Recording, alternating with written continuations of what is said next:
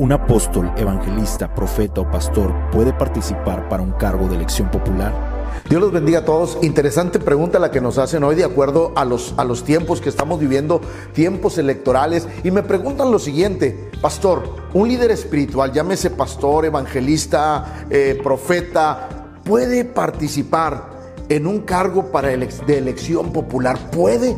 Y es interesante porque de pronto, de pronto queremos que la iglesia en un buen sentido, en un, en un buen anhelo, pueda participar en la política para cambiar circunstancias. Pero veamos qué dice el apóstol en 2 Timoteo capítulo 2, verso 4. Dice, ninguno que milita se enreda en los negocios de la vida a fin de agradar a aquel que lo tomó por soldado. El apóstol decía, ninguno que ha, que ha escogido, y estoy hablando de profetas evangelistas, estoy hablando de pastores, de gente de influencia en el mundo espiritual, ninguno que milita puede enredarse en los negocios de la vida, pues Dios nos ha llamado para extender el reino. Ahora, vamos a nuestro mayor ejemplo. Cristo, nuestro mayor ejemplo. Juan capítulo 6, verso 15 dice, pero entendiendo Jesús que iban a venir para apoderarse de él y hacerle rey, volvió a retirarse al monte solo. Es decir, la gente al ver la influencia, las palabras, todo lo que Jesús hacía, su comportamiento, todo, querían hacerlo rey. Pero Jesús no vino a eso. Jesús vino a extender su reino precioso. Por ejemplo, Cristo tuvo muchas oportunidades para, para ser rey en esta tierra. Estoy hablando de un rey terrenal. Es más, en la tentación en el desierto, el diablo lo sube a uno de los pináculos más altos, le muestra los reinos y le dice, todo esto te daré si postrado me adorares. Y Jesús dijo, no vengo por, este, por estos reinos de este mundo, yo vengo por algo mayor. Así es que el Señor le dijo, a tu Dios adorarás y Él solo servirá. En la multiplicación de los panes, eran aproximadamente entre 15 y 20 mil personas las que vieron este milagro. Bien pudieron hacerlo rey, pero no era la intención de Jesús. Cuando resucitó a Lázaro fue un milagro increíble cuando resucitó a la hija de Jairo. Jairo era un hombre influyente en el mundo fariseo, pero Jesús no vino para ser político. Juan 18, 36, Jesús dijo, mi reino no es de este mundo. No he venido a este mundo para establecer un reino terrenal. Mi reino es un reino espiritual. Por eso Efesios 4:11 lo quiero aclarar. Él mismo constituyó unos pastores, apóstoles, profetas, a otros evangelistas y a otros maestros.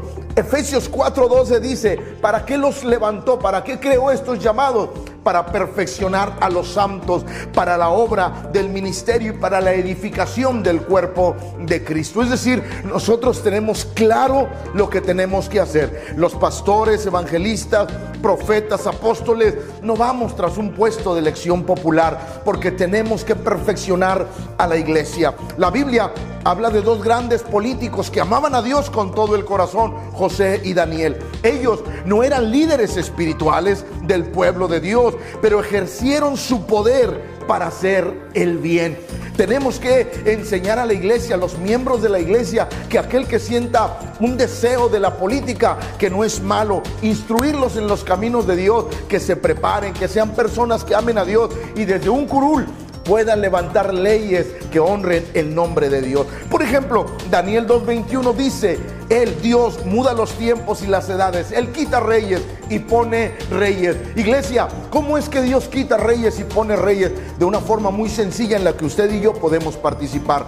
Es necesario que los creyentes salgamos a votar, a votar por hombres, por mujeres que tengan principios de Dios, que vayan acorde a los principios que Dios ha establecido. Dios quita y Dios pone reyes a través de tu voto. Así es que esta, eh, espero que en estas elecciones la iglesia, los creyentes, salgamos a votar, salgamos y, y escojamos con sabiduría aquellos que nos van a gobernar.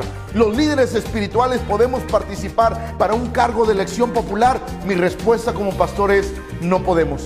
Nosotros tenemos un encargo mayor y más grande. Acá en el norte de la República se corre un dicho, un refrán que dice, zapatero, a tus zapatos. Así es que desde un punto de vista bíblico y desde mi punto de vista, un líder, pastor, evangelista, profeta, apóstol, no podemos participar en la política o por un cargo de elección popular.